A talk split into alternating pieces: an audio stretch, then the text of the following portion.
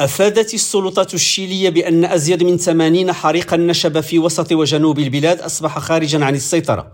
في وقت أعلنت فيه السلطات حالة التأهب في مناطق مختلفة من البلاد بسبب موجة الحر. وأكدت وزيرة الداخلية أن البلاد تمر بمرحلة هي الأكثر تعقيدا منذ اندلاع الحرائق قبل أسبوع بسبب موجة حر تنبأت بها مديرية الأرصاد الجوية الشيلية. وذكرت أن حرائق الغابات ازدادت حدتها منذ أمس. وأن هناك ما مجموعه 311 بؤرة نشطة منها 180 تمت السيطرة عليها بينما لا يزال 84 حريقا خارجا عن السيطرة ويتوسع مما يمثل تهديدا وشيكا على حياة الناس. وفي الوقت ذاته من بين 16 جهة في الشيلي هناك سبعة مناطق في حالة تأهب لأن درجات الحرارة قد تصل إلى 37 درجة مئوية قبل عطلة نهاية الأسبوع. وقدرت الحكومة الشيلية أن حرائق الغابات دمرت حتى الآن أزيد من 310 ألاف هكتار و1180 منزلا